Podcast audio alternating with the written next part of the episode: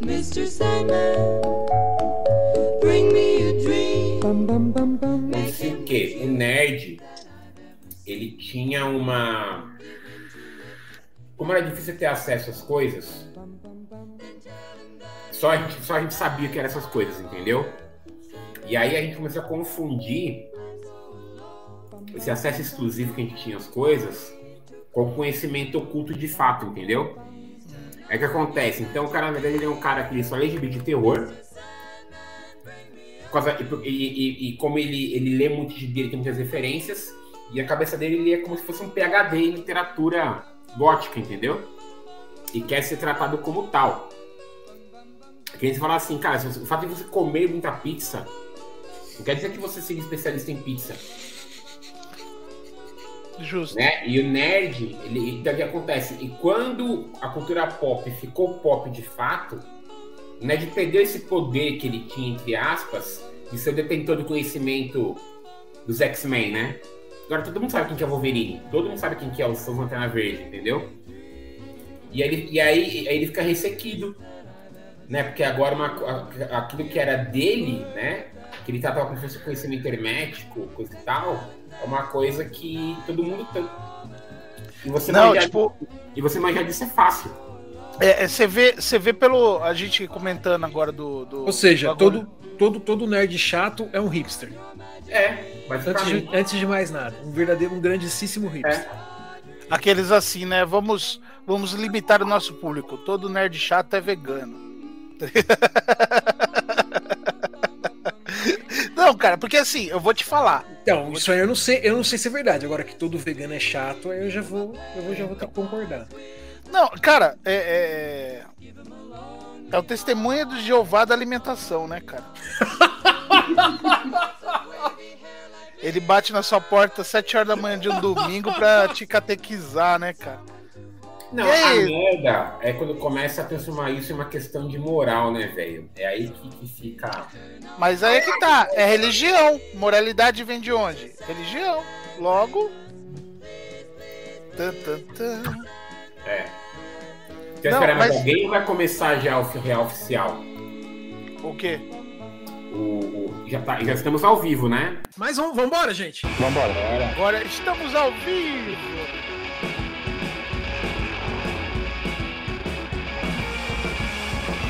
Senhoras e senhores, muito boa noite, sejam bem-vindos a mais um episódio de Guardiões Perdidos. Eu sou o Rafael Luque e aqui comigo minha querida Ed, Hey, stay great. Fernando Carvalho Aê, é nóis. Jonas Sussuarana, e onde Alô, fogo na Amazônia! Alessio Esteves Fala galera, meteu essa mesmo. e o Natan. DJ Alone, drop the beat. Já estamos ao vivo. Estamos ao vivo para todo o Brasil, mais 18 territórios à sua escolha. Sejam bem-vindos a mais um episódio de Guardiões Perdidos. Eu sou o Rafael Luque e aqui comigo, Alessio. Saudações, com pé de areia, eu levarei o terror até você. nosso querido amigo Alessio Destino. E aqui também o meu querido Fernando Carvalho, ou Vai Corinthians. Vai, Corinthians! Melhor personagem, bicho. É a, a famosa. é quem gerou a frase comer com os olhos. É, é, é, é, E hoje nós vamos falar sobre mesmo. essa incrível obra Sandman, do autor inglês Neil Gaiman, em colaboração com, com diversos artistas, uma obra extremamente importante né, para a história do- dos quadrinhos e para o desenvolvimento dos quadrinhos, eu, eu acho. E uma obra muito querida por todos aqui presentes. Né? A gente tinha chamado mais alguns amigos para participar, infelizmente por questões de agenda e de, e de sumiço eles não apareceram. É, mas nem por isso esse será um episódio menos interessante. Não, cara, é, é, você vê, você vê que tem uma, uma questão, né? Tem grandes marcos na cultura pop, né, cara? É, como tem o antes e o após Akira, né? Tem o antes e o após ali, o- o Homem de Ferro, ou os X-Men que veio a nova onda, o próprio Matrix que, que abriu uma porta. Mas, cara, Sandman influenciou desde a, da, dos próprios quadrinhos, influenciou cinema, influenciou série, influenciou a música e o consumo de música, né? A descrição ali textual das músicas fez muita gente conhecer muita coisa boa, né? E, então é uma obra muito muito importante e eu vou, vou contrariar o, os decenautas, decenecos ou como você preferir chamá-los. É, quando eu digo que assim, para mim, independente de ter ou não, é, o que eu vi quadrinho adulto realmente foi após o surgimento do Sandman, né, cara? Ah, o Batman Cavaleiro das Trevas, ah, o Batman, cara, válido, tá? Mas só que ele levou essa coisa do quadrinho de hominho para outro patamar, cara, e outras discussões e agora falando, né, do, do, do hermetismo do, da cultura nerd, né, Alessio? É. Se você não leu Sandman, posso não manja de Sandman? Não, agora vai falar que agora vai, vai sair a série, vão ter os fãs da série, né? Mas eles serão fãs verdadeiros de Sandman? Hein? Tum, tum, tum. Mas eu Não, queria hoje é- aproveitar enquanto a galera que tá conhece Sandman ou não, só dar um contexto mais histórico da parada, né? Por favor. E o, o Sandman, né, tá, ele, tá, ele tá dentro do que, que a gente chama de invasão britânica, né? A, a, a DC estava interessada em fazer uns quadrinhos mais diferentões e uma editora chamada Karen Berger foi para Inglaterra e chavecou um monte de cara aí é, que na época faziam quadrinhos né, de maneira mais independente. Foi basicamente o Neil Gaiman, né, o Alan Moore, o Grant Morrison, o Warren Ellis e mais outros nomes aí. Esse pessoal acabou indo para DC e eles começaram a pegar uns heróis B para fazer umas histórias. E, e- e- e o, que eu, o que eu acho foda no começo da Vertigo é que ela estava muito ligada ao universo regular da DC, né? Então você pega o Sand- Sandman no começo ali, aparece a Liga da Justiça, um dos vilões é o, é os- o, o Doutor Destino, que é um personagem é, que mexe com sonhos. E, e aí é, flertou muito com o terror, né? Essa- essas séries aí. E, e eu acho que realmente, dessa primeira leva da invasão britânica, o que, o que mais pegou foi o Moço Pântano, do, do, do, Alan Moore, e o Sandman do New Gaiman, né? Teve aí o Hellblazer, né? Teve o Homem Animal, teve Shade Imutável, né? Teve Preacher, mas eu acho que os dois marcos ali que mais pegaram no começo foi realmente o do Pântano e, e- e- e o Sandman. E o que, que é o Sandman, né? Vamos, vamos explicar um pouquinho também sobre isso. Basicamente, o, o, Neil Gaiman pegou o, o- ele pegou tudo que envolvia as- o, o universo onírico da DC e usou de background para criar. Rogério Saladini está entre nós. Saudações, queridão. Aliás, um dia você participar com a gente aqui, hein? Vamos pegar um para falar um, um, alguma- de RPG aí ou de terror. Vamos te convidar. E, e o massa que e ele, ele pegou esse, esse background que tinha do Sandman, que você tinha o Sandman dos anos 30, que era um, um- super-herói que fez parte da Sociedade da Justiça, que era um cara que tinha uma máscara de gás e, e jogava um gás que fazia a galera dormir. Depois teve, acho que foi nos anos, e depois teve um Sandman que foi o Kirby que fez, que era um super-heróizão, né, que tava pesadelos dentro da cabeça de uma criança e tudo mais. E esses personagens fazem parte, né, do, do, do Sandman, onde o, Neil Gaiman pegou o conce- conceito de perpétuos, né, que seriam sete entidades que trabalham com arquétipos grandes aí da humanidade, que seriam, né, o, mais velho para o mais novo, o destino, a morte, destruição, sonho, desejo, desespero e delírio. Todos começam com D em inglês, né? Isso é um detalhe bacana. E aí, a partir desses arquétipos aí, ele começa a criar um- uma mitologia própria, né? De, com o grande mote do New Gaiman, que tudo que o Gaiman escreve são deuses sendo humanos e humanos sendo deuses, né? Estamos de acordo com isso ou não? Sim. Com certeza. E aí, enfim, e o, o Gibi ele teve 66 edições, se eu não me engano, mas ele vai ser algum especial, alguma coisa aí. E, cara, é foda, é foda. Bom, falei demais já, Slot, fala um pouco aí. É, o, o Neil Gaiman, ele, ele. Eu acho muito interessante que ele conseguiu é, imprimir para os quadrinhos dele uma. Como eu posso dizer? A obra dele é claramente muito influenciada pela literatura do, do movimento do romantismo. Né? É, principalmente os contistas do, do romantismo. Né? E não, não só os famosos ingleses, como o próprio Edgar Allan Poe, mas eu vejo muito do romantismo alemão na obra dele.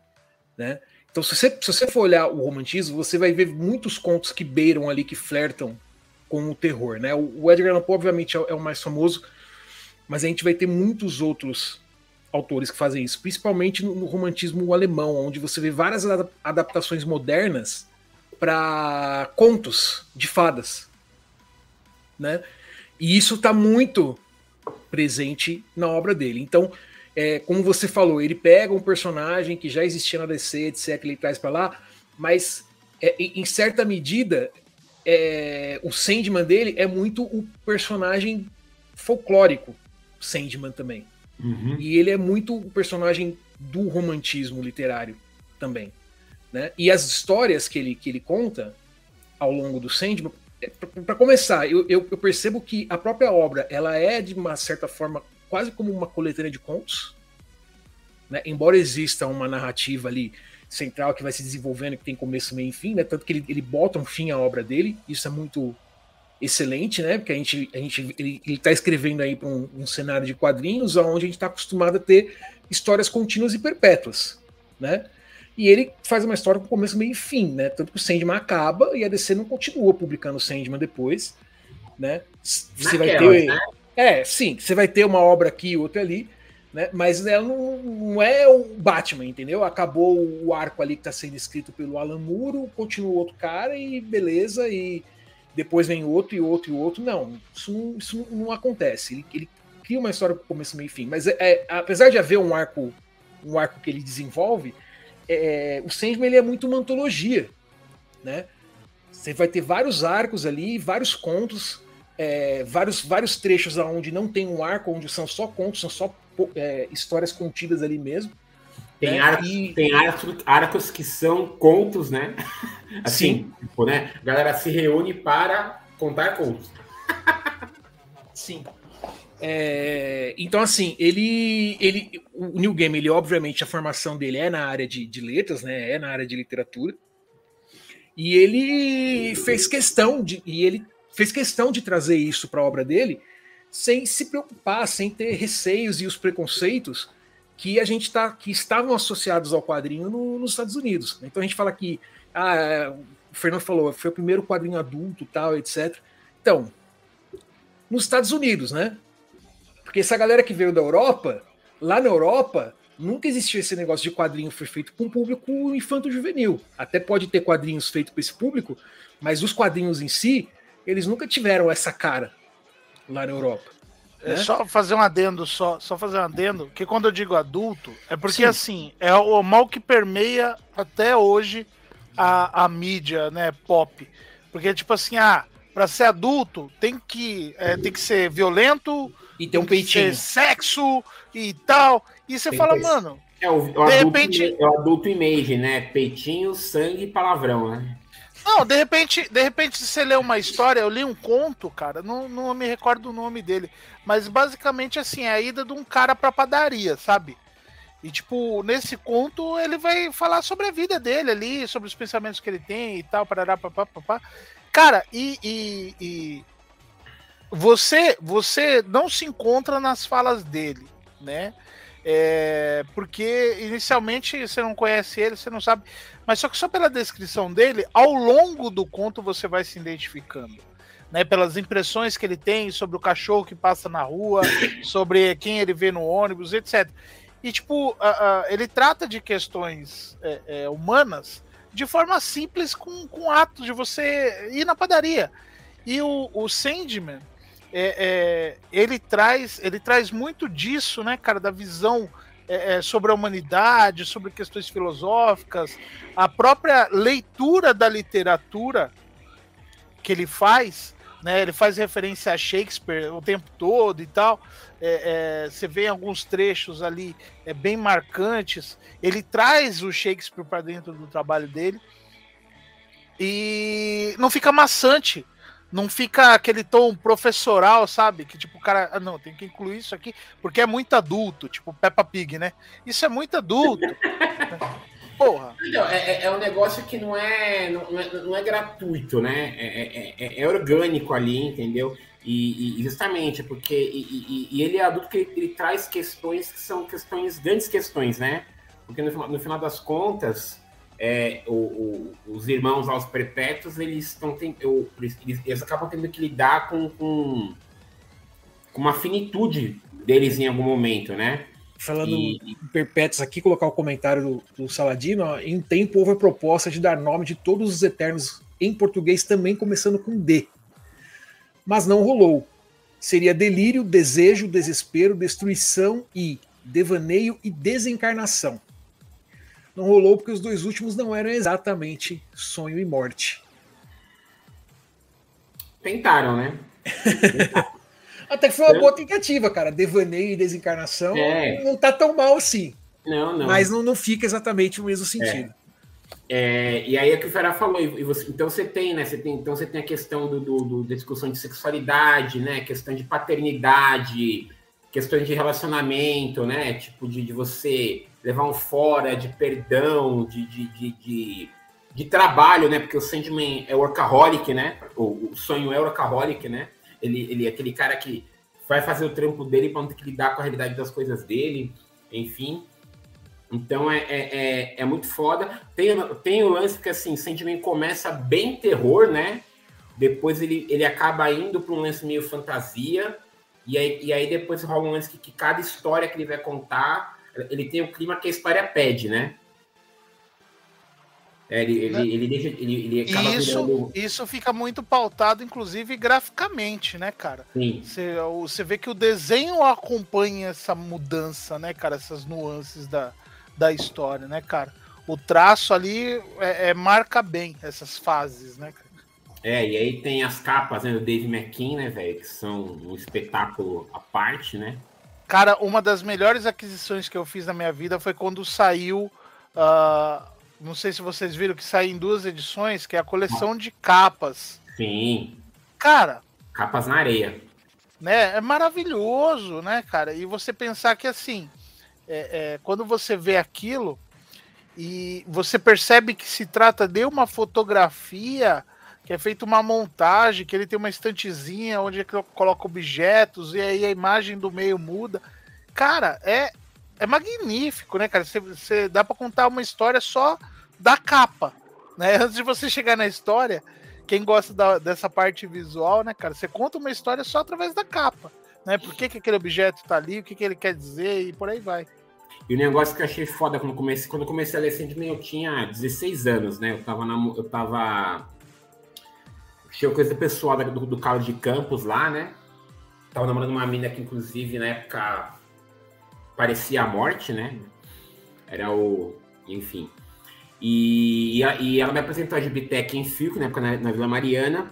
E aí tinha lá o, a caixa da Vertigo, né? Então peguei pra ler Hellblazer e Sandman. E, e, cara, minha cabeça explodiu, né? Porque o que tinha no Hellblazer na época era, era, era a saga Hábitos Perigosos, do Garfienes, né? E, e- e o Sandman também. E, e- é louco porque tava vindo do, do- dos super-heróis, né? E aí você começa a ler aquilo lá, cara, e traz umas questões assim, aquela história 24 horas, né? Que é o Doutor Destino numa lanchonete torturando pessoas com a Pedra dos Sonhos. Tem uns textos de lembrar, eu fico arrepiado até hoje, assim, né? Você fala assim, mano, pesado demais, assim, tipo, meu, como assim? E, e- e- quando vai pro fantasia também tem uns trechos muito fodas, né? Então, por, então, por exemplo, tanto que o, o, o, o né, que seria essa minha personalidade mais onírica, essa personalidade minha, que seria até, foi até minha persona caótica no Magia do Caos por um tempo, o visual dele é baseado no Puck do Sandman. Né? Aquele sátiro peludão, com olho vermelho e tudo mais, assim, entendeu?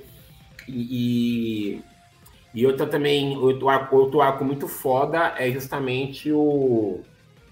Nossa, fugiu o nome agora. que ele vai vir, que ele vai leiloar o inferno? Que o quê? Que ele vai leiloar o inferno? A chave do inferno, Sandman? O que, que tem? A chave do Lucifer? É, como é que chama o arco? Eu esqueci. Como chama quem? O arco dessa história. O arco, ah, o né? nome do arco. É. é o, não é o Fumaças e Espelhos, né?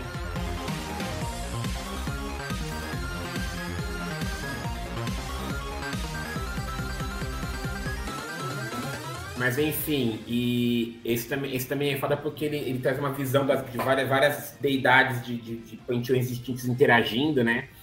E tem desde deidades mais, mais tradicionais, como né, o Thor, o- das egípcias, e tem também as entidades, né? A ordem, o caos, né? E tem, e tem esse lance, né? Que cada um tem um balão diferente, né? Pra você imaginar a voz dele saindo. Cara, é, é, é, é muito louco. Tanto que assim, eu, e na época que, na época que eu. Então, eu, eu li o começo do Sandman na, na Gibiteca. Tava saindo o fim do Sandman na banca. Eu li o final do Sandman. Depois fui preenchendo o, o meio aí, né? e, mano, é, é muito bom. É muito bom. Assim, não tem... Não, é, é. Você. Tudo que você falou, né, cara? Você falando das fases e tal. é, eu acho isso muito interessante que a gente vê isso de forma recorrente no, no trabalho do, do gamer, né, cara? Ele ressignificando essas figuras mitológicas e tal. Quando ele traz no Sandman, por exemplo, ele traz o, o Thor. é, A gente estava habituado na cultura pop, o Thor da Marvel, aquela figura heróica, né?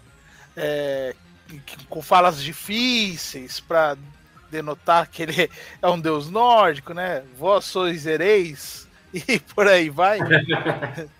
E lá não, lá era um, um cara gigantesco, né, cara, com um martelinho pequenininho, ruivo, né, cara, não tinha nada a ver com aquela figura que a gente tava acostumado com- da Marvel, né? Aí é lógico que tem gente que vai falar, ah, mas o Thor sempre foi aquele e tal, e ele é descrito daquela forma. Tá, o pequeno cidadão, a gente era moleque.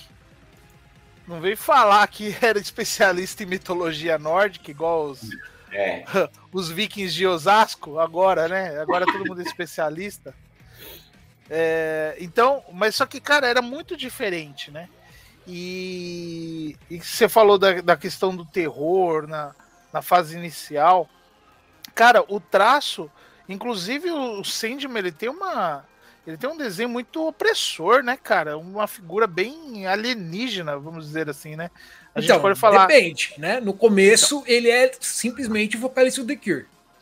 Mais ou menos, né? Porque ele tem a cara meio alongada. Não, Né, logo, cara? logo quando começa, você, você vê ali é, é, interagindo o vocalista do The Cure e a vocalista do Silks The Benches, e os dois ali são irmãos, né? E tem uma conversa filosófica dando, dando comida aos, aos pássaros. Não, então, inclusive, essa, essa HQ, pra mim, é quando o, o, o Neil Gaiman, ele acha o tom de voz do Sandman. É ali que ele fala assim, é isso. É, eu, acho, Né? eu acho que no começo, nas primeiras edições, assim, eu acho que ele estava muito preso à questão de ele estar escrevendo para DC. Uhum. sabe? É, é, me, me soa muito como uma história em quadrinhos no começo, o começo do Sandman. Vamos, vamos colocar assim. Não estou dizendo isso de forma pejorativa, estou dizendo no próprio tom da escrita. E eu, eu acredito que ele vai se soltando ao longo do tempo. E, e, assim, o, eu nunca vi uma entrevista ou li algum material dele onde ele fala sobre o método de escrita dele. Eu não sei exatamente como é o método de escrita do game. Se algum de vocês souber puder comentar, depois eu Ah. agradeço. Eu não sei como é. Mas o que eu fico, o que eu vejo claramente, assim, enquanto eu estava lendo, e, e- e que ficou mais claro para mim ainda ao longo dos anos, quando eu reli algumas vezes, é de que ele, é, ele gosta de, de pegar um material de referência dele, qual ele está estudando ou pensando, e aí ele pega algum detalhe daquele material e fala, puta, isso aqui dá, dá para aproveitar. E vai lá e incorpora na obra dele. É, é é uma grande fagocitose, é um, é um grande canibalismo de ideias. Né? Então, por exemplo, os gregos diziam que o sono é irmão da morte. Isso era um, um provérbio popular grego. Porque quando você está dormindo, você está morto. como se não estivesse ali, é a ausência de você, né? Para um para o mundo. Então, o sonho é irmão da morte. Pô, legal. E se o sonho, o Sandman, fosse irmão da morte realmente? Então, essa, essa, essa pequena anedota, essa pequena esse pequeno provérbio popular, né? Uhum. Que ele talvez tenha estudado, não sei, de repente ele foi estudar sobre Morpheus, já que ele estava fazendo um personagem que ia ser o, a encarnação do Deus dos Sonhos. Então vamos ler sobre Morpheus. E aí talvez ele de repente tenha lido esse provérbio. Né, e falou, pô, e se a morte realmente fosse irmão do Sandman? Né? Então eu não sei qual é qual é o processo criativo dele, mas lendo, a, a, impressão que eu tenho é essa, sabe? É que ele vai, pesquisa e aí ele pega algumas ideias e fala, mas e se realmente isso fosse o que está acontecendo? E aí ele vai lá e desenvolve uma ideia inteira a partir daquilo. Né? Essa é a impressão que eu tenho de como ele, ele, ele, ele compõe o, o trabalho dele. E isso, é, essa impressão ela se fortaleceu para mim depois lendo tanto o Deuses Americanos, como lendo o, o Stardust. Uhum. Né? Aonde ele, ele, tem todo um trecho ali do Stardust que ele claramente tirou de inspiração de um poema. E depois ele, inclusive, deixa isso mais um pouco mais explícito na própria obra mesmo. Mas lendo ali você já percebe essa, essa inspiração se você conheceu o, o material de referência, né? Então é muito, eu, eu gosto muito de ler o, o, o Sandman, porque como eu gosto muito de, de, mitologia e de literatura também, como o Gaiman, né? Leram algum qualquer coisa do Gaiman sempre traz esse, né? Sempre, sempre aparece alguma coisa, e fala, será que ele tá, será que ele tá falando disso, né? Cria-se aquela expectativa e aí você vai imaginando se realmente é ou não, se a sua expectativa é, vai se realizar, ah. ou em como ele vai aproveitar isso. Sim, a, a, o Sandman foi o primeiro quadrinho que eu peguei para ler, né? Que tinha, ele tinha uma sessão que chamava Cartas na Areia, né? Se vocês lembro. Justamente era uma sessão que secava as referências de cada, de cada quadrinho. Então, então você tinha um material de estudo, né, cara, para você depois mergulhar naquele universo depois que você lia o Sandman. Que ele trazia, né?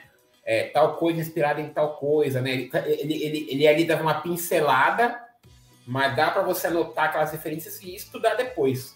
Então era é, é, é, e trazia desde as referências nerds, que ela ah, o cara que aparece aqui é o caçador de Marte, até coisas que realmente eram teve de música, né? Autores mais autores mais obscuros. E, e, e o, o Neil Gaiman, ele, ele, também ele é um, um dos primeiros autores que eu fui ler também que me deu essa impressão de que o cara planejou a história, sabe? Né? O cara sabia onde queria chegar e, e, planejou tudo aquilo. Né? Obviamente que deve ter criado algumas coisas no meio, né? Porque, enfim, mas se ele não planejou tudo, ele amarrou tão bem que me enganou, né? Apesar que eu já enganei é, eu gosto muito, eu gosto muito do quão satisfatório é o final do Sandman, né? Sem, sem precisar entrar em spoiler aqui ou nada. Mas assim, você não fica contente por, por ter terminado ou como terminou, mas você se sente. É, você compra o final, vamos por assim dizer, sabe? Aquele final que você realmente compreende, né? E que faz um sentido e que. E, e, e como você falou, né? É, é bem amarrado, né? É, muito não. bem amarrado. É uma jornada, né? Que, que, que assim, tu, tu, todas as é, a, maioria, a, maioria, das pontas soltas que tinham ali foram respondidas, né? Uma coisa ou outra, o New Game respondeu algum especial, tem, por exemplo, o, o, aquele que saiu que é uma história para cada perpétuo, eu esqueci o nome daquele álbum agora. Sei. É, que conta por que, que o sonho e o desejo não se bicam, por exemplo, né?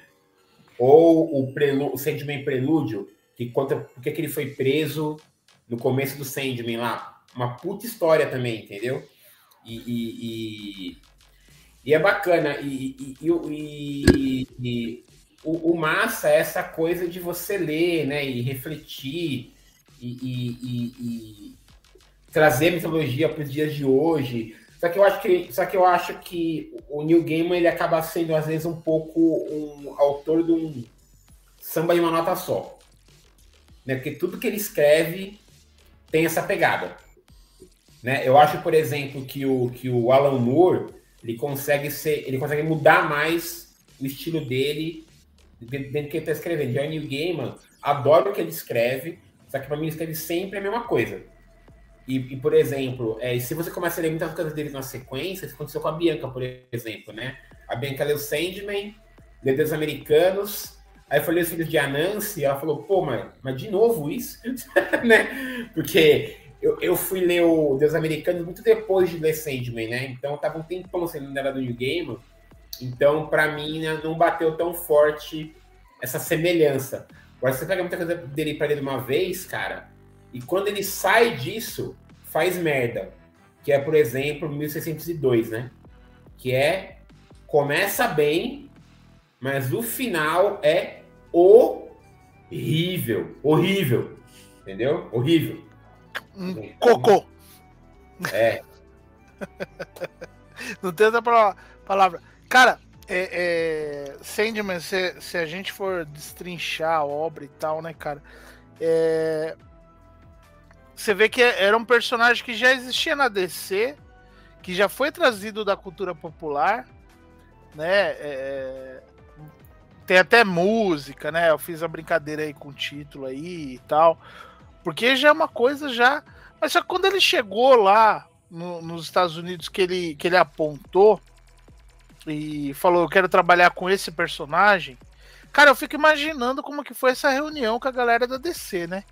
Eu vou trabalhar com esse personagem aqui, que é um personagem do, da Era de Ouro, que usava uma máscara, que tinha uma pistola que fazia os outros dormir, né, cara? E eu vou, fazer, vou trazer para os dias atuais uma nova linguagem e tal. Cara, imagina esse cara explicando, né? E os americanos falando, meu, quem é esse inglês? Né, cara, pra vir com essas ideias. Mas só que era um personagem que tava largado, então. Vai. É, que foi que rolou com o pântano, né? Com o homem animal, entendeu? Com. Tipo assim, ah. Se der errado, ninguém liga. né? E. É exatamente isso. Mas só que você vê que é uma obra, é, é, como, como o Slot falou, ela tem começo, meio e fim, como você falou, é tudo amarradinho, né? A ponto de que a, a gente entende que há um planejamento, mas pode ser que não, porque, meu, foi uma publicação extensa, né, cara? É, Não, Eu digo planejamento porque, assim, por exemplo, é, eu, eu, eu, eu- tenho uma série de livros que eu vou ainda lançar um dia, coisa de Faroeste Fantástico, que eu sabia qual era o final, entendeu? Então, quando eu fui escrevendo, eu tinha mais ou menos uma, eu tinha um mapa mental da obra como um todo e fui direcionando para aquele final que eu queria, por assim dizer, né? Mas já teve também coisas que eu escrevi que elas foram indo e aí quando eu falei, pô, tá pra acabar, deixa eu ver tudo que eu deixei solto e amarrar, entendeu? E, e se você faz isso bem feito, o leitor compra que você tinha tudo planejado mesmo que você não tivesse, né? Quem, quem, faz, isso- quem, quem fez isso, por exemplo, foi o Marcelo Cassari em Rolha Avenger, por exemplo, né? Ele falou ele foi escrevendo, escrevendo, escrevendo, escrevendo, e ele falou, puta, precisa acabar essa história. Aí ele começou a fazer engenharia, engenharia reversa. Só que você lendo, parece que é uma puta, obra, uma puta obra planejada, entendeu? Né? No caso do Sandman, eu tenho a impressão já que ela foi mais planejada. Uma questão de. de, de- de- porque ele, ele pediu uma pesquisa muito grande para ser, ser, ser feita, como o Slot comentou. Né? É muita referência, é muito, é, é muito estudo, então assim, então isso começa a montar algumas coisas já. Por isso que eu acho que ela foi uma, uma- por isso que eu acho que ela foi planejada. Eu acho que ali no bololô, no meio, vai ter os improvisos, né? Mas. Se ele não fez isso, me enganou bem. Não, é, é, tipo assim, fora que também tá sujeito às questões editoriais, né, cara, de uma grande editora como a DC, né? É, eu tava, eu tava vendo um vídeo do Pipoque Nanquim esses dias atrás aí, Uhum. falando da exatamente daquela fase, né? ah, que você tem uma grande movimentação e Corinthians e não sei mais. ah, pá! Aí de repente tem um corte do nada que todo mundo tava na expectativa, todo mundo consumindo o Sandman malucamente, né? Falando isso no mercado americano, né? É, E aí de repente veio com a história daquele cara. Eu sou péssimo pra guardar nome, tá, gente? Tô ficando Uhum. velho. É, daquele cara que ele quer ser imortal. Que ele fala, ah, morte não é pra mim e tal, não sei o quê. Que é amigo que faz o Shakespeare, acordo né? com ele e que ele Isso. se encontra com ele a cada, acho que 100 Mas anos. só que É, vinha a, a, a, a run ali, cara, vinha numa crescente que você, fica, meu, o que, que vai acontecer? Tá ligado? E de repente tem um corte brusco. Aí você vai ver a, a, a história por trás da coisa. É, era uma questão editorial que o, que o artista mesmo, o desenhista, ele não tava conseguindo produzir por N problemas pessoais. E aí vem o outro para substituir ele já na edição anterior. É o Robert aí- o nome do cara, não é? Alguma coisa É. assim. Isso. que aí foi substituído pelo Bacalo. Né? É, E aí, cara, foi tipo o- o- uma história maravilhosa. Né? Mas só que, tipo assim, foi é, é, meio anticlimático, né, cara? Que Você tava esperando, pô, pra onde vai ir essa história, né? E aí, de repente, você tem uma quebra. Então, Mas agora, só- olha, olha que loucura. A Bianca tava lendo Sandman, ela, ela falou que o Sandman ganhou ela nessa história. Então, em vez de dar uma quebra, foi ali que fascinou a Bianca pra caralho, entendeu? É muito louco, né? Como cada um reage de um, de um jeito. Não, mas né? então, mas só que é porque a, a, a Bianca ela pegou a obra feita. A galera acompanhar, tava acompanhando mês a mês, Uhum. né? Tipo, e a gente pegando no contexto do que era quadrinhos na época, hoje em dia a gente vai na, na livraria, a gente pega na, na numa market store aí da vida aí, você pega o, o arco fechado, um, blo, um blocaço, né? A Panini faz o, seus ônibus de os seus ônibus de 800 reais, né? E aquela chabroca que você tem que comprar uma mesa para você conseguir ler, né? Lá na época não, era edição mensal, né, cara? Edição mensal. Então, tipo, o cara ele já, já ia comprar a edição do, do próximo mês esperando a continuidade da história. Era, era isso que a gente tinha é, estabelecido nos quadrinhos. Ou então você comprava, tipo, Homem-Aranha, por exemplo, que você tinha uma historinha ali que era auto-fechada quando era uma saga, assim, a saga de duas edições, né? Tipo, uma história que se prolongava por duas edições. Mas você já tinha o cliffhanger. Aí, na- nessa história, vinha de um cliffhanger que não se concluiu na edição seguinte. Né? É, foi anticlímax, uma história maravilhosa, como eu falei. Né? Que inclusive ele faz referência a Shakespeare nessa história também. É, mas só que ah, teve essa quebra. Então, tipo, puta que legal, isso que eu acabei de ler, putz, que foda, tal, não sei o quê. Mas e aquela história? Uhum. Mas só que tava sujeito a questões editoriais e N questões, né? E ele produzindo igual, igual louco, né, cara? Você pensar o, o volume de, de produção da época, né? Tanto que a grande parte aí dos artistas aí consagrados aí, é, se você for parar para pensar no volume de trabalho deles, cara, era negócio violento, né, cara? É, tanto roteirista quanto desenhista. Era tipo, era massacrante, né, cara? E o. No caso, eu fiz todo esse preâmbulo para dizer o seguinte: é, tem, tem um, um- um- uma run ali específica ali, é, cara, que, que para mim é, é marcante. De vez em quando eu volto para ler, tá? Eu não tenho as edições definitivas. Eu li na, na, na publicação original aqui no Brasil e agora Desculpa aí, pessoal, mas agora eu tô.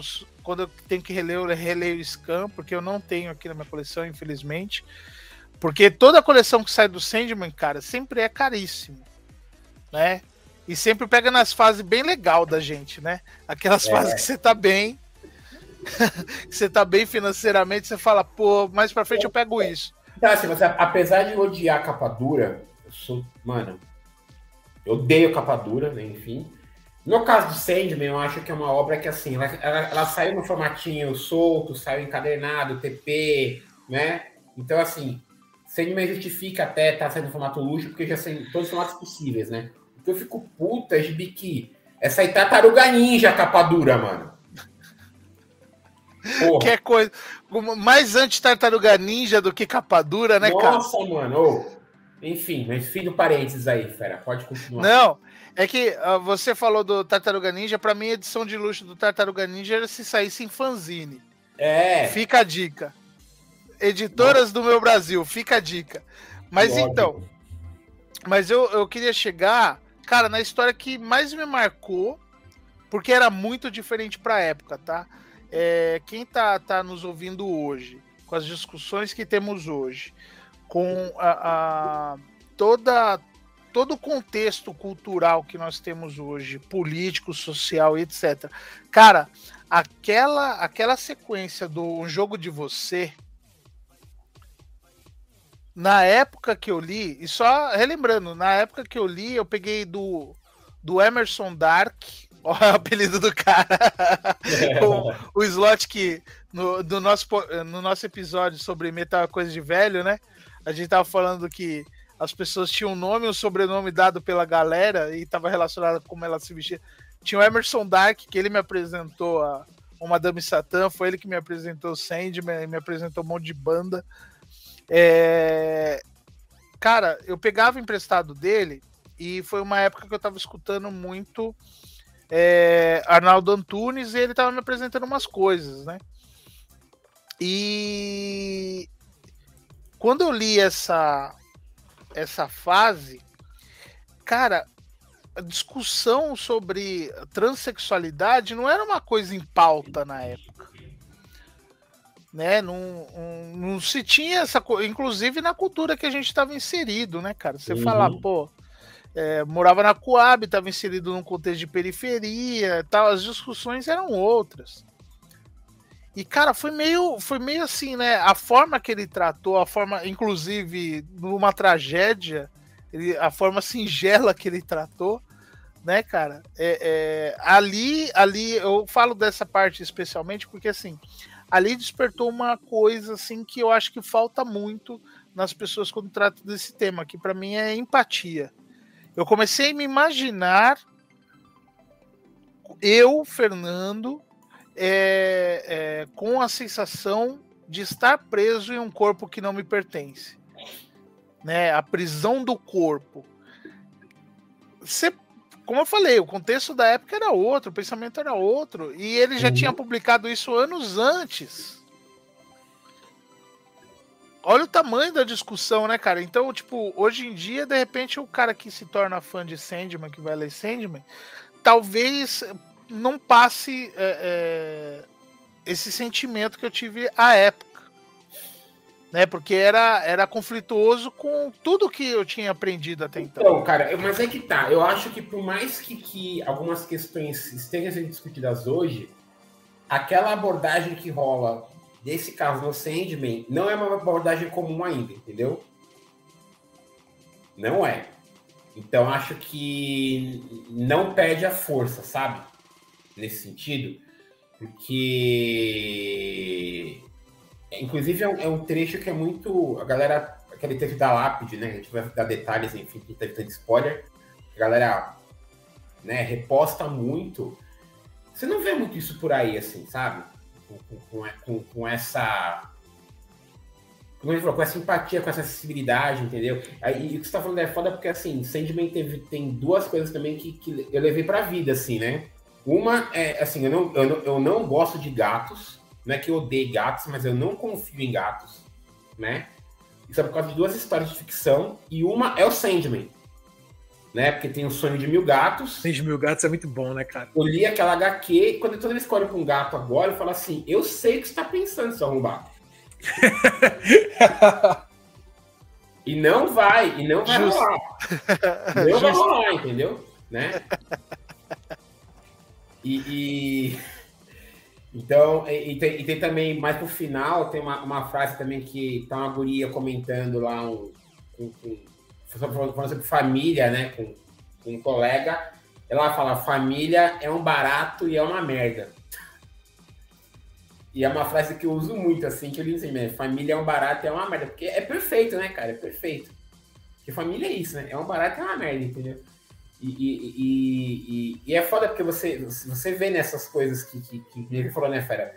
Marca e você leva com você, mano, pra, pra sempre, né? É muito louco isso. Não, e se você parar pra pensar, eu que trabalho com educação, cara, é, eu vou te falar assim, num, nos últimos anos, nos últimos três, quatro anos, assim, é, começou-se uma, uma discussão maior. Que essas pessoas sempre estiveram aí. Isso é o fato. Né? É, e, e a gente está num contexto de uma cultura é, machista, é, vira-lata, é, formada por uma cultura norte-americana e por aí vai. Mas assim, teve uma explosão né, de, de, de entendimento da transexualidade, etc., assim, nas escolas, e ainda junto veio um, uma onda conservadora que sente é, é, essa galera como uma como inimiga e tal, né, cara? É, recentemente, estou datando completamente esse podcast, mas assim, recentemente teve um vereador lá de Minas lá que invadiu o banheiro, né, cara? É, é, para constranger uma aluna trans. É, eu cotidianamente, é, quase que todo dia, é, eu até brinco que eu virei assessor de assuntos LGBTQI mais na escola, porque, tipo assim, é, a gente é de uma geração da galera que foi formada com um pensamento e que muitas vezes não está aberto a aprender, não está aberto a descobrir, né, cara? Não, a gente, a, a gente tinha a questão do, do, do, do, gay, do viado, como, como xingamento, né? Uhum. Apesar. Mas... E, não, e que era pior, né? A gente era tão burro que pra gente gay era só quem dava bunda, né? A gente ficava achando, é, porque eu te comi, seu viado. E você pensa, pô, eu era viado também, mano. Se eu tivesse comido, né? Não, mas o, o, o lance é, é. eu, eu sempre lembro dessa história, porque assim, ela, ela me trouxe essa empatia, né, cara?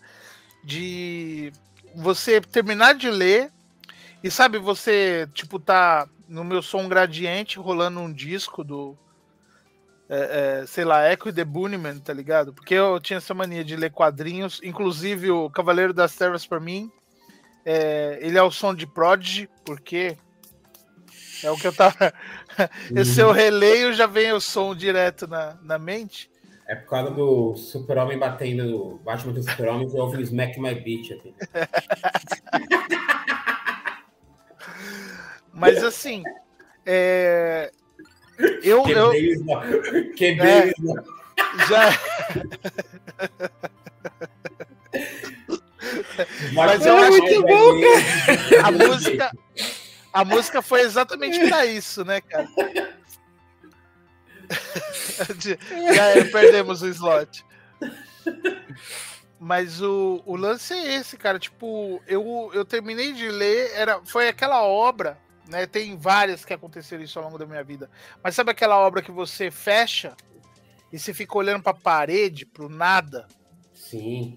Refletindo o que caralhos eu acabei de ler né, cara? E, tipo, é, é, é, é, uma história que, assim, você quer saber o, o, que vai acontecer na sequência. E como eu tive a oportunidade de ir pegando com, com esse Emerson, eu pegava em bloquinhos, né? Ó, me presta 10, me presta, me presta tantos. Eu ia lendo, então você ia lendo na sequência. E eu li toda é, é, essa história na sequência. E você termina e você fica assim, meu, acabou minha vida, não tem mais o que eu ler, para ler, né? Nada mais nada, acabou né? O que, que eu vou ler agora que vai superar isso, ou que vai não, é, chegar? É, é e você fica com uma sensação de vazio tremenda, porque você fala, meu, é, será que existe. o pensamento da época, será que existe alguém no mundo passando por isso nesse momento? Tá ligado? E tipo, é, é isso vindo. Como eu falei, as discussões de hoje em dia, isso vindo de, de um de um hétero cis é, é, que escreveu isso, né, cara? É, bem o, o, típico, né? Branco ainda, inglês, cheio de privilégios. O cara escrever aquilo você fala, meu, que foda, né? Aí o, o, o, o pessoal reduz de repente, tipo, a, a aparência. Já vou reclamar do nerd padrão de novo. O Mario odeia quando reclama da, do nerd padrão, né? Mas, cara, o cara vai lá, assiste o, o trailer do Sandman Aí ele fala: Meu, Olha lá, a morte preta. Não, minha morte não é preta. A minha morte nunca foi preta, né? Aí você fala, aí o, o Neil Gaiman ele tem que vir no Twitter e falar: Meu, você leu, mas não entendeu porra nenhuma. É, nossa, cara. O básico, né? O básico, tipo, meu, os perpétuos aparecem com a aparência que você quer que eles tenham, né? É, eles aparecem dependendo da, da, cultura que, tá, que você tá inserido, eles vão aparecer para não. De uma forma que não te assuste, né, cara? É, você vai entender de acordo com a sua, com a, sua cultura. E e hoje, tipo, por isso que eu falei, cara, virou essa, essa, essa discussão. Com certeza, se um desses caras, desses influenciadores, desses políticos, etc., descobrirem que existe uma história assim, imagina que não vai virar, cara. Não, mas você não precisa nem imaginar, cara. Daqui a pouco vai sair a série aí. É. E se a série for minimamente competente na sua adaptação, com certeza vai escandalizar um monte de gente. Não tem a menor dúvida. É, Agora sim. O, o Lúcifer é bíblico, né, mano? Sim, né? O, o, o Fala-se de Deus, o Sandman, né? Tem todas umas questões aí. É que eu tô com medo da, da, eu tô com medo da série ser o novo Cowboy Bebop, né? É. A Netflix é ah. muito imediatista com o resultado das coisas. Isso me incomoda um pouco. Então vamos ver aí. Bom, é... queria dizer aqui uma coisa que você estava comentando de lá atrás, ele escreveu isso, etc. É, eu sempre, eu sempre gosto de, de ressaltar né, que toda obra ela, ela, ela meio que é uma, uma cápsula do tempo, né? Ela reflete muito o momento histórico a qual, no qual ela está tá inserida, né? E o Neil Gaiman, inglês como é, né? Ele escreveu essa história durante a Inglaterra da Margaret Thatcher, né? Que era o auge do neoliberalismo né? Tudo isso que o Paulo Guedes fica pregando aí hoje, eles fizeram na Inglaterra nessa época. Ela fundou a Inglaterra e quase destruiu o país, né?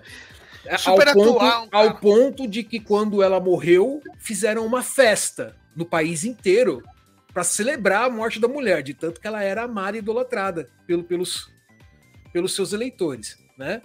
É, então, assim, a galera resolveu, teve a brilhante ideia de implementar uma teoria econômica que está superada já tem 30 anos, né? E não entende por que, que o país está na merda que está agora. Mas enfim, é, era um momento extremamente depressivo para você ser o inglês, né? Era um momento em que o desemprego havia crescido absurdamente, né? E você tinha uma geração de pessoas ali que simplesmente achavam que não tinha futuro. Para nada. Né? Simplesmente não tem futuro. O mundo já é há ficção, muitos né? anos, o mundo já há muitos anos em Guerra Fria. Naquele momento ainda não se havia esperança de que a Guerra Fria acabasse, ninguém sabia que uma hora a Rússia ia falar: ah, acabou, chega, não quero mais. Já deu. Né? Ninguém imaginava que isso fosse acontecer. Foi uma surpresa para todo mundo isso acontecer. Né? Para todo mundo que estava no Ocidente, pelo menos. Foi uma grande surpresa. É, então, assim, era, uma, era um mundo extremamente depressivo para se ver. Não é à toa que o movimento gótico na música do pós-punk surgiu nesse período.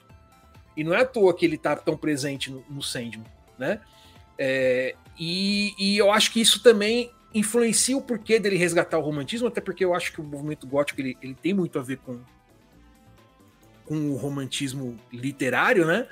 É, se você pegar uma, uma definição assim bem básica assim, do, do romantismo aqui na, na Wikipédia, por exemplo, né, é um movimento que é caracterizado pela celebração da natureza, do homem comum com foco na individualização, na individualização das experiências, na idealização da mulher e no abraço ao isolamento e à melancolia.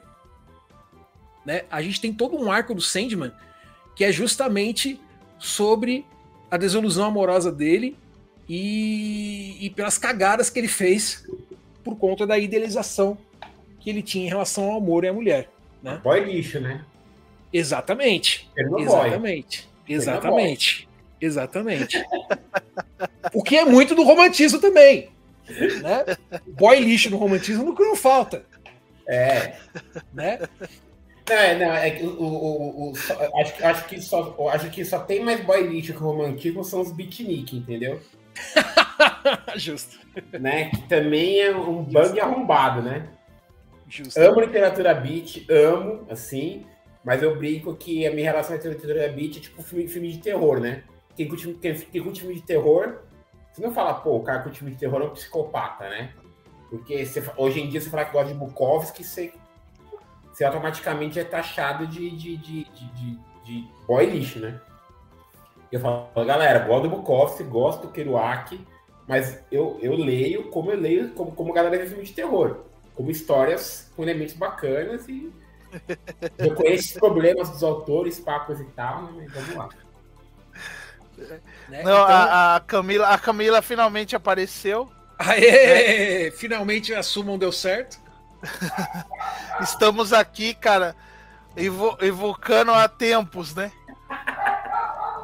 Olha lá, como a gente comemora até hoje, eh, falando da, da morte de Margaret Thatcher, né? Aham. Como a, como a gente até hoje comemora a morte do Olavo, eles comemoram até hoje a morte da Thatcher. O túmulo dela é chamado de Grande Banheiro Público. Outra coisa, quando tem gótico saindo na rua é mau sinal, seja no século XI, no XIX ou no XX. Cadê a Camila participando um dia com a gente aqui, né? Então, né? Piadas ótimas aí. Excelente, cara. É. Mas, cara, é, é, é uma obra. É, é, Sandman, assim, cara, eu, eu sempre falo, né, que o podcast é uma desculpa pra, pra falar dos meus gostos pessoais com intervalos de alguns episódios entre eles, né, cara?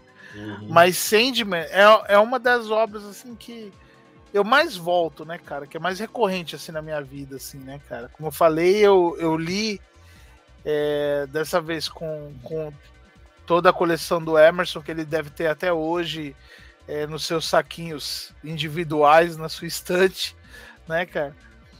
É, e ele não era um consumidor de quadrinhos, sabe? Ele não era um. Ele não, não, não gostava de Marvel, não gostava de DC. Então, nem ele nada. comprou porque ele era o Dark Gótico e ele chegou na banca e ele viu que tinha uma revista em quadrinhos do, do Robert Smith, Então, junto com. mas Como é que é o tá, nome da né? vocalista do. É, mas uma coisa que a gente não comentou é que justamente o Sandman trouxe essa pegada de levar leitores não usuários de quadrinhos para os quadrinhos. Principalmente mulheres. Ele, né, como ele, ele, ele não é aquela coisa, né, porrada, vilãozinho, pá, coisa e tal, entendeu? Então, é, tanto que o Sandman ganhou o prêmio de literatura, né? Né, Ele, ele furou a bolha de fato, né? Não, esse lance da. Só pra vocês verem, né? Esse. Um cara que não, não coleciona quadrinhos, que não gosta, que não consumia, né? E até por saber do meu gosto, né? É, saber que eu colecionava, saber que eu gostava e tal. Ele falou: não, vou te trazer uma coisa pra ler, que é da minha coleção lá pessoal lá. Aí você fala, coleção? Mas você, não- né? Ele, não, eu tenho completo esse aqui. Ah, você tem outra coisa, né? Depois que eu terminei de ler, você, ô, o que, que você tem para recomendar? Ele falou, não, não, minha coleção é essa. E acabou, né? É, e, e realmente furou a bolha, né? É, tem uma, uma legião enorme de fãs, tem aqueles que, que entendem o subtexto, tem aqueles que não entendem, né? Ah, mas é, é exclusividade no- do nerd, né? Ó, né, o hermetismo da, da comunidade nerd. Não, não é isso. Aqui, assim, é, é, o Alessio falou, e eu volto lá no- do- nos primeiros episódios desse podcast, quando eu falei, né, cara, que é, é, hoje em dia tá fácil ser nerd, né, cara? Basta pegar, apontar pra alguma coisa e falar que você odeia ela, né? Na nossa época, você, tipo, você queria consumir mais, você quer estudar, pô, eu via coisas de mitologia, você quer correr atrás. Cara, É. eu pegava ônibus e metrô pra ir até a Gibiteca, no centro de São Paulo, para ler Sandman, porque não dava nem pra pegar emprestado, porque só tinha um que circulava lá pra você ler. Então eu pegava ônibus e metrô pra sentar na Gibiteca pra ler o Sandman. Porque eu tinha só três gibizinhos que eu achei pra vender no sebo, porque quando eu comecei a ler já tinha, já tinha parado de ser publicado já fazia tempo. Descobri Sandman, achei incrível, queria ler mais, não tinha como, fui na Gibiteca ler. É, mano. Aí, e aí eu lembro que eu. Essa cena assim. Tinha uma cachorra com alguns Sandmans, né? Aí eu fui até falar com a moça que trabalhava lá, Silvia. Saudades, uma mulher, mano, massa pra caralho, assim. Ela e, e o Clink, né? Que tava na biblioteca, né? Pela Vila Mariana. duas lendas aí do, do quadrinho, do mundo nerd aí, coisa e tal. Eu falei, Sandman, você só tem isso ou tem mais coisa? Ela falou, peraí, me fez uma caixa com tudo assim, ó. Pá! Nossa, cara! Acho que foi um dos meus primeiros orgasmos nerds da vida, assim. eu queria beijar a mulher na boca.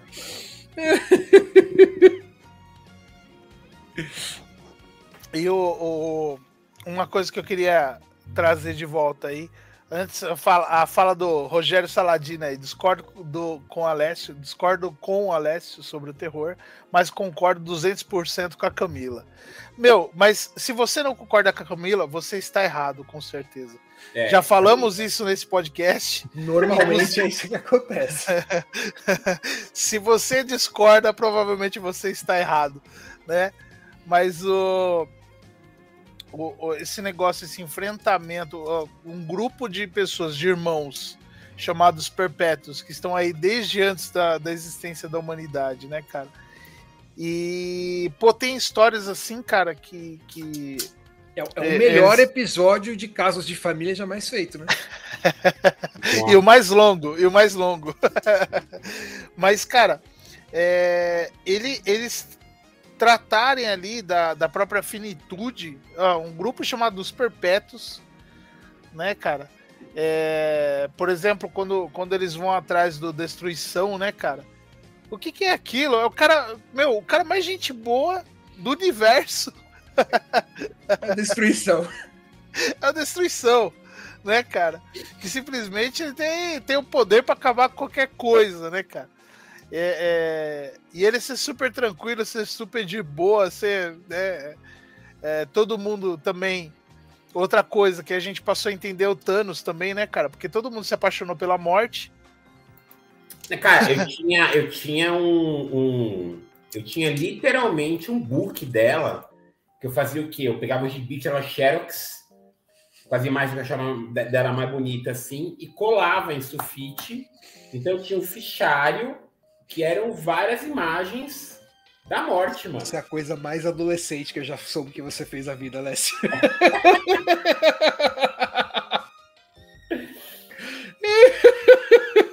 É, eu. Enfim. Praticamente uma pasta de, de papel de carta. Né, É isso que eu cara? tava pensando. Esse é o equivalente nerd adolescente dos anos 90 a uma pasta de papel Não. de carta.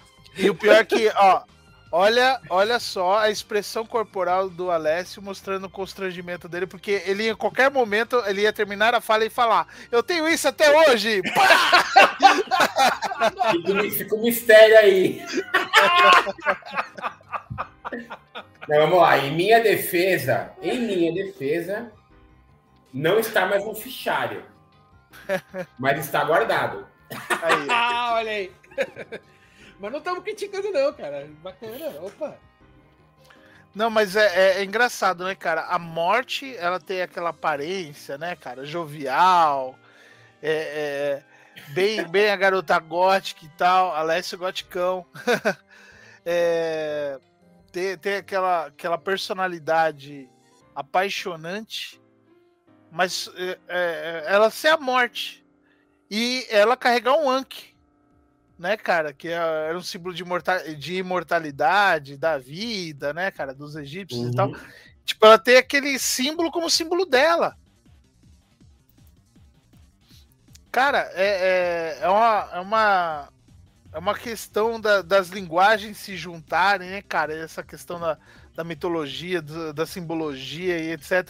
Você vê que a, a, a figura que ele monta, inclusive isso é muito bem tratado em uma das histórias, que eu não, não, quero nem jogar aqui, mas, tipo, é aquela coisa do da morte ser bem recebida, sabe? Tipo, não tem por que você recebê-la mal, faz parte da vida e tal, né? Inclusive é o nome de uma da, dos gibis aí, né, cara, derivados do Sandman aí, né, cara? É, a morte, o, o lado bom da vida, ou algo assim, peraí, deixa eu lembrar. Ai, gente, eu sou velho, me ajuda. Não, também, só você, velho, né? É, Saladino mor- aí, ó, dá um real pra esse. Tem o segredo da, tem o segredo da vida.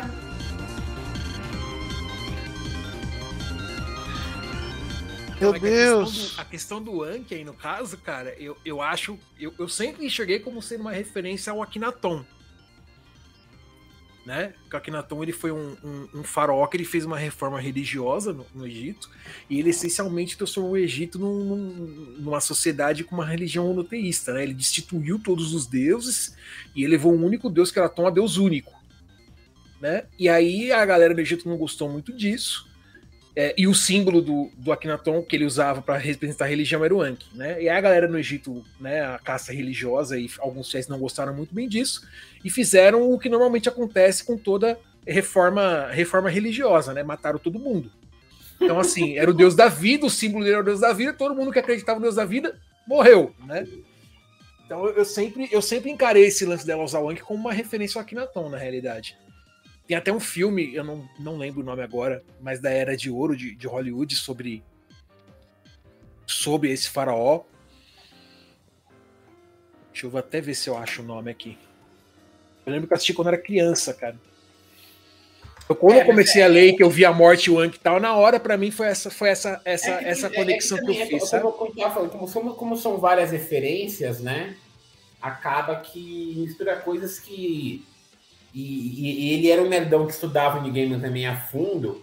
Nem sempre é referência óbvia também, né? Sim, sim.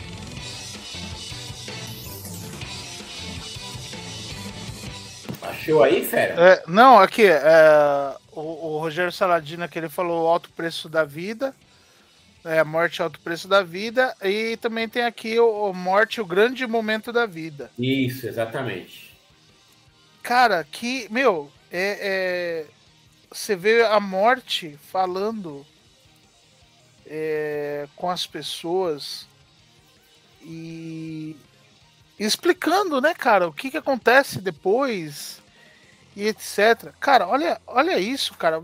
Olha, veja se isso, se isso é uma capa que se apresente, cara.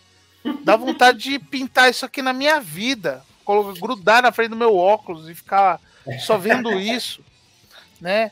É, Cara, é maravilhoso. Em... Cara, aliás, todos esses spin-offs da morte são muito bons, né, cara?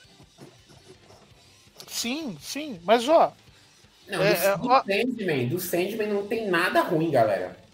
Não tem. meu, é, é maravilhoso, assim, né, cara? E tipo, essa Né, forma ela, de. ela falando, você ganha o mesmo tempo, você ganha a mesma coisa que todo mundo, né? Uma vida inteira. Nossa. É o mesmo tempo Ó, que todo ó, mundo tem, ó. uma vida inteira. É muito foda isso, cara. É muito forte. Não, até lá o Rogério Saladino falando, todo mundo foi checar. Esse é o lado bom, né, cara, de ter esse material de referência na mão. Porque se É. colocar. Você coloca no, no Google, dá mais trabalho pra você procurar do que você pegar o gibi. isso é verdade. É, gente. É, as palavras-chave não ajudam, né? As palavras-chave não ajudam. Mas, cara, é, é- essa forma de encarar. Pô, o destino, cara. O cara com livro, ele é acorrentado ao livro, né, cara? Ele saber, né? Ao mesmo tempo que está sendo escrito, é, ele saber o que vai acontecer lá pra frente, mas já tá escrito. Cara, então, tem um lance no Destino também que me marcou muito, né? Porque, enfim, cada perpétuo tem o seu reino ali, né? E do, o reino do Destino é um jardim. O que, que eu achei muito louco, assim, porque é, é, ele fala que quando você olha pra frente no jardim, você tem vários caminhos para você escolher. Mas quando você olha pra trás, é um caminho só. Ô, mano, isso é foda num nível. É foda num nível, meus amigos. Que é, porra. Não, é, e, e- e criou, criou uma mitologia, inclusive a ligação dele, você falou do, do lance da ligação com o universo DC, né, cara?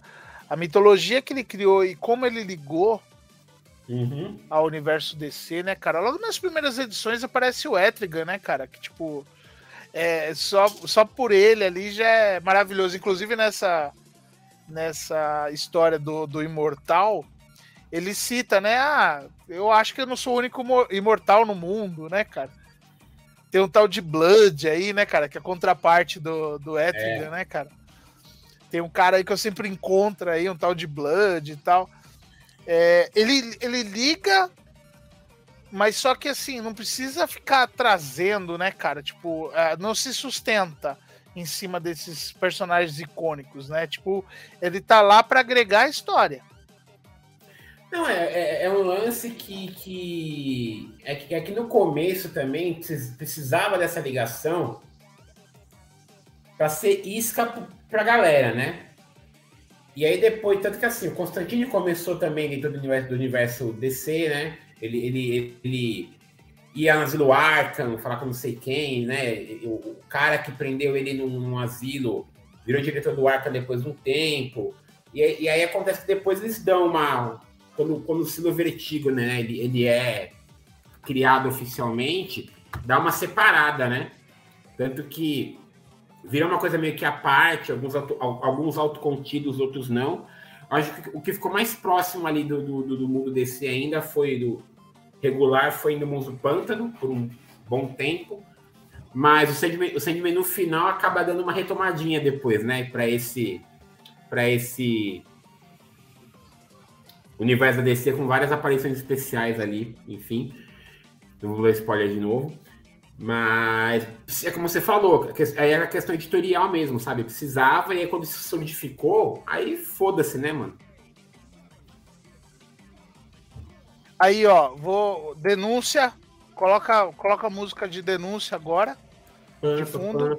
A Ed, a Ed tentou entrar, esperou por cinco minutos, mas ficou cortando, aí ela desistiu. Denúncia contra a internet dela e contra o slot que não, não quis que ela entrasse. Acusações! É o Saladino comentando, né, que, que, o, que o Constantino surgiu no Músico Pântano que na época tava dentro do universo da DC regular. Isso mesmo, na época tava, né? Foi, foi inclusive pós-crise nas Infinitas Terras, né?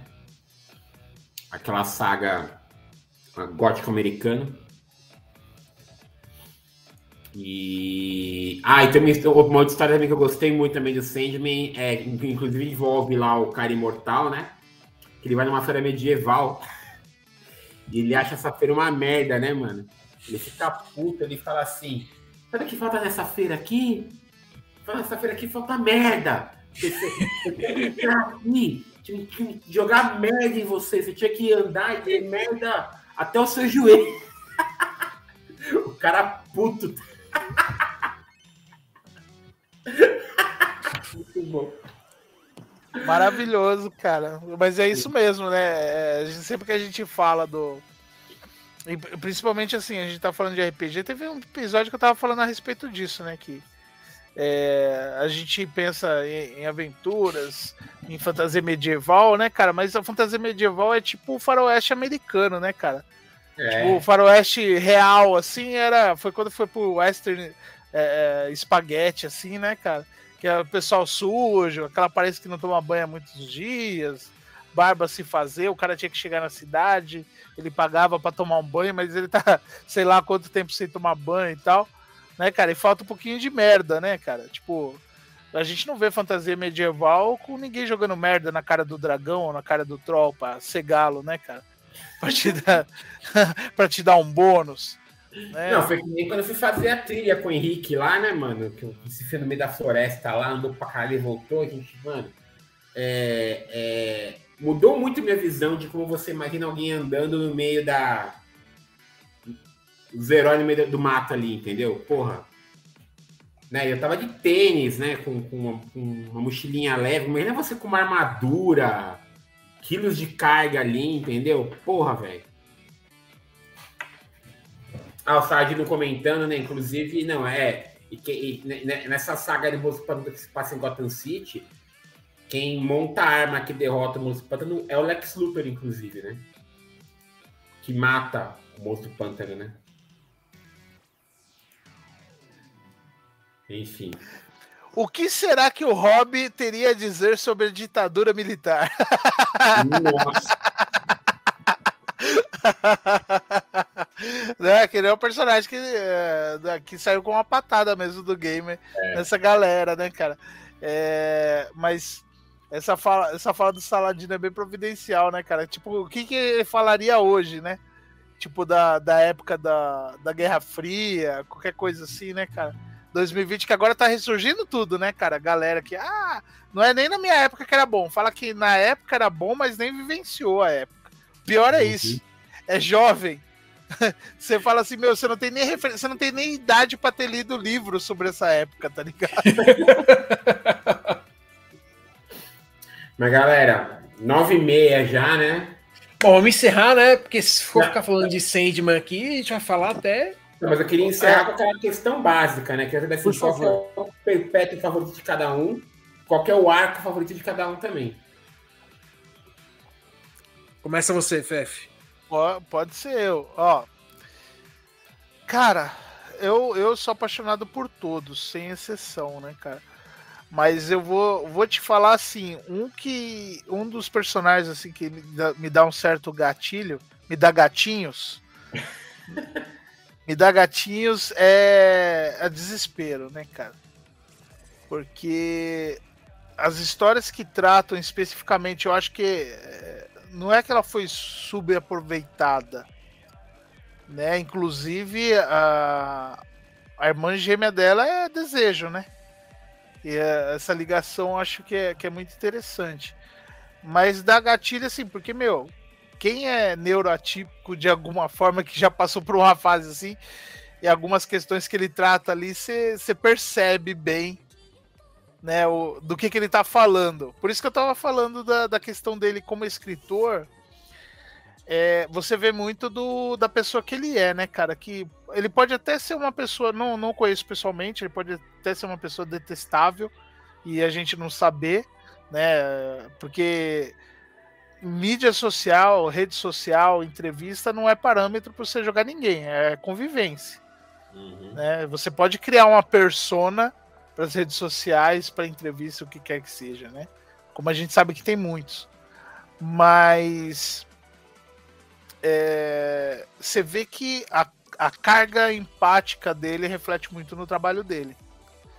Pode ser coisas que ele experienciou, como pode coisas que não. Né? No caso, por exemplo, desse que eu citei da, da Wanda, né? É, é, é uma coisa que é empática, simplesmente, né? De observação. Eu sempre falo, né? Falava na, nas minhas aulas de arte e, e sempre repito aqui nesse podcast. É, todo mundo acha que o artista é um homem à frente do seu tempo e simplesmente é um grande observador do seu próprio tempo. Né? A diferença é que ele está alinhado com o seu próprio tempo, ele observa as coisas, ele vê é, é, o que o cidadão comum não vê. E eu vejo muito disso nele. E, e a desespero, ao mesmo tempo que me dá gatinhos, é uma personagem que você vê que essa carga empática ou essas experiências vividas assim brotam, né? Você vê que vem no, quase que um desabafo assim, ó, é assim, né? É, é o desespero humano. É, e pode ser por nada, como pode ser por tudo, né? Mas enfim, e o arco que eu mais gosto, eu falei desse que eu sempre gosto, né? É, de, de reler, mas também o que eu ia chegar quando eu estava falando sobre eles se depararem com a, a própria finitude é a Estação de Brumas. Né, cara, que você é, é, vê que a história, ela. O grande plot geral, ela vinha numa crescente, eu, aquilo que o, que o Slot falou, de aparentar um planejamento para chegar naquele final e a estação de Brumas, assim, ele se confronta com essa finitude, né, cara? Ele se confronta com, com é, é, essa questão de que, meu, tudo tem que acabar. Né? Mesmo que é eterno, tem que acabar. Mas só que ela não se acaba por si só, ela se transforma. Né? A lei da natureza, né, cara? As coisas elas se transformam. E ele se depara com essa situação. E é, é, chega assim, não tem rima, seja rica, seja pobre, o que quer que seja, mas é um grande poema, um longo poema, né? É visual, um grande poema escrito, né? E, e ele, é um, ele faz uma ode ao próprio trabalho. Né? Ele, ele acaba se homenageando né, nesse trabalho. É, a ele, o personagem, a história que ele criou, a mitologia que ele criou. Então eu acho maravilhoso. né? Estação de Brumas, e, e- e são aquele, aquele papo, né? Ah, não tenho o que ler. Vou ler alguma coisa da, da, da minha lista de repetições. Eu sempre vou nesses dois arcos e eu saio feliz, satisfeito. e eu falei, nossa, li Sandman de novo, não preciso ler inteiro. Mas é isso. Eu, eu gosto muito do daquele interlúdio que tem entre a Casa de Bonecas e a Estação de Brumas, que são vários pequenos contos. Eu não sei se eles dão um nome É o Fumaça de divulgado Espelhos, não é? isso, Fumaças e Espelhos. É, eu gosto muito daqueles contos, principalmente da ideia da, da Calliope, né? Do cara ter aprisionado uma musa. E, cara, eu acho uma ideia muito, muito, muito criativa, muito, muito interessante. Todo mundo que eu acho que já já escreveu, já tentou escrever e refletiu a respeito sobre, sobre a escrita e, e buscou inspiração e se sentiu frustrado por não ter inspiração e refletiu sobre isso, vai, vai enfim, consumir aquela história de uma forma diferente. O meu arco favorito, no entanto, tam- também é a Estação da- das Brumas, como, como o Fef. É, que eu acho que ele me marcou pessoalmente muito quando eu estava lendo, porque eu li o Sandman quando eu era garoto, né? E eu ainda era é, emocionalmente muito, muito imaturo, né? E, e, e a história é essencialmente uma história sobre admitir os seus próprios erros e sobre se perdoar também, né? É, e ela me marcou muito nesse, nesse sentido, porque ela me fez refletir sobre muitas coisas que eu estava vivendo na época, né? E, e me ajudou a, a entender que quando um relacionamento acaba, por pior que seja e por mais traumático que possa ser, não existe necessariamente uma única pessoa que esteja certo, né? A gente precisa aprender a olhar sobre os olhos das outras da outra pessoa também e reconhecer as nossas as nossas falhas, né? E, enfim, e aprender com isso e evoluir e tentar e buscar evoluir com isso enquanto pessoa, né? É, e por conta disso, até por conta dessa desse arco aí, a morte ela é a minha a minha perpétua favorita, não tem nem condição de pensar em outro, sei que é, é muito clichê, né? Mas não só pelo visual, não só pelos diálogos e tal, mas justamente por esse pelo papel de irmã mais velha que, que é muito que ela que ela acaba tendo de, de chegar e de aconselhar e de tentar fazer com que a pessoa, enfim, saia ali daquele daquele buraco em que ela está e que você foi o que você falou, né? Às vezes para uma coisa para uma coisa nova começar precisa ter uma precisa ter um renascimento. É, Sandman inteiro como um todo eu enxergo como sendo uma história a respeito disso, né? É, para mim a morte ela é meio que o avatar do Gaiman dentro da história, sabe? Ela é meio que o o, o fio ali que conduz a, a, a, narrativa no fim das contas, porque eu acho que a, que o, a perpétua morte ela é o, o, tema central, né? O que ela representa é na realidade o tema central da obra para mim, embora seja muito uma obra sobre sonhar, obviamente, né? E sobre ousar sonhar nos, nos tempos modernos. É, eu acho que, que esse tema né, da, da morte, do renascimento, e não da morte apenas física, né, mas é, a morte enquanto conceito, né? De você. A morte no relacionamento, a morte na, na vida, a morte é, no envelhecer, é, a morte de uma ideia. Todo, a morte e o renascimento é um tema constante que você vai ter em toda a obra. Né? E, e, e por conta disso ela é minha perpétua favorita. Né? Além, obviamente, de todos os diálogos, do design da personagem que a gente já falou aqui. Né?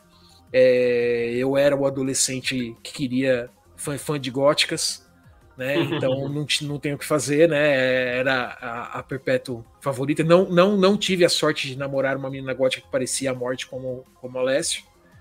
Mas Cara, queria. Eu, eu, eu, não, eu não falaria a palavra sorte, tá? Mas deixa. ok. Abafa. Ok. okay. É, e é isso. Alessio, faltou você. Cara, é, meu arco favorito também é a Estação das Brumas.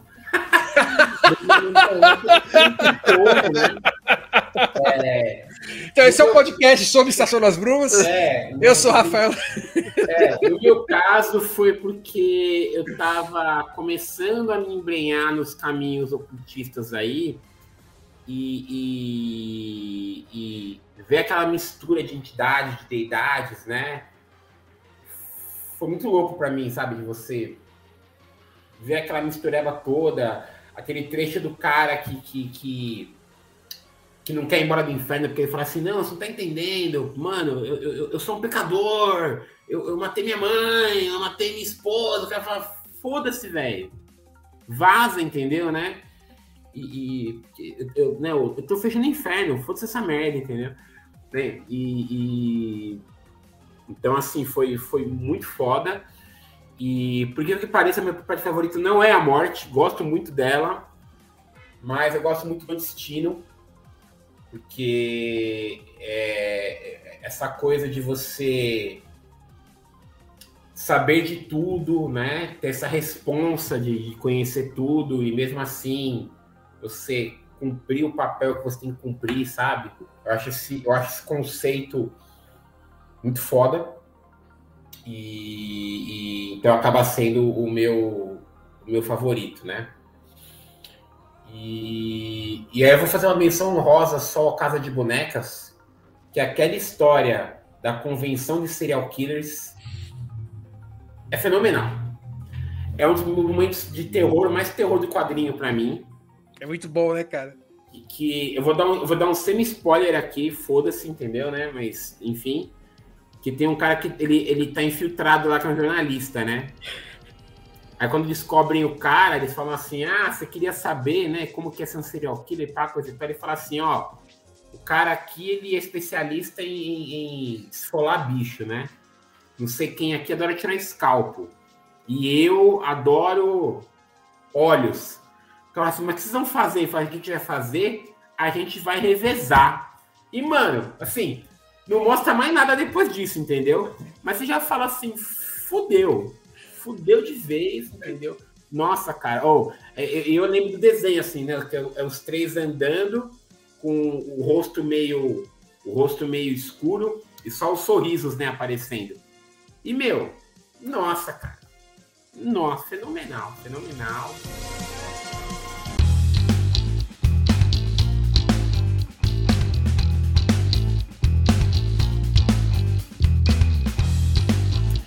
E é isso, e é isso. Dá pra falar três dias aqui de, de, de, de incêndio, se deixar. Não, que a gente vai falando, a gente vai se lembrando, né, cara? Vai É. vendo as passagens e. Nossa. Vamos isso, embora. Isso, isso que ele me falou agora dessa, dessa questão aí do que não mostra, né? É, é muito do, do, do, do terror, do terror do, do romantismo, né? Você não, não é isso, não é um terror explícito, né? É um terror psicológico, né? Você, Uhum. você deixa as coisas implícitas, né? Isso É, tem muito no Sandman, né? como você imagina, você imagina essa pior coisa possível, né? Então é. É, é, é, é foda. É isso aí, meus amigos. Obrigado a todos aí por, que participaram conosco até agora. Né? Leiam Sandman, eu acho que é, como, como o Fernando falou, é uma obra muito, e o Alessio falaram, é uma obra muito atual, né? Apesar de já ter aí já os seus 30 anos de, de publicação. É, ela trata de, termo, de temas que são atuais com uma maturidade que mesmo hoje em dia é difícil de você ver, né? É, e como o Alessio disse, parece que o, que, o, que o Gamer é escritor sempre de um samba de uma nota só, né? Ele sempre traz os mesmos temas, mas assim, é, se você é bom numa coisa, eu acho que não tem problema você fazer o samba numa nota só. Né? É igual, é igual, é igual esse de si, né? Parece que é sempre a mesma música, parece, mas a música é boa. Então você continua escutando. Nossa, Neil Gaiman é o ACDC dos É o quadrinhos. AC/DC dos quadrinhos, cara. É sempre a mesma coisa? É, mas é bom, então foda-se. Não, mas, eu, pode mas ler. eu, eu pode falei ler isso como, eu falei isso como uma, não como uma crítica, eu falei como um alerta que assim, lê o Sandman, dá um tempo. Porque se você lê Sandman, lê Deus Americanos, Fluminense, Então, mas eu tô falando é como elogio mesmo. Não tem problema que é sempre a mesma coisa. Se é bom, continua fazendo. Não tem problema. A gente vai continuar lendo feliz da vida. É Bom, descobrimos, descobrimos algo que não é o Ciro Gomes de algo. E vou fazer uma publi, já que a gente vai encerrar, vou fazer uma publi aqui. Alessio, se prepare pelo seguinte, É. queridos ouvintes, se você quer ler Sandman, saiba que quem comprou a edição original agora está morrendo e você pode adquirir essas coleções dos mortos no Excelsior Comic Shop. que eles vão adquirir a coleção completa e vender para você, já prontinho. É Olha, não, Billy Mesh tem lá, entendeu? A gente já pegou, inclusive, coleções completas da Conrad, né? Você falou, você falou do Ciro, eu lembrei de um tweet meu que eu tive uma ideia muito besta, que ficou muito boa, né? Que vocês vão rir que eu mandei assim, EA Sports, Ciro Games. E é isso, gente. Um abraço pra todos. Tchau! Valeu.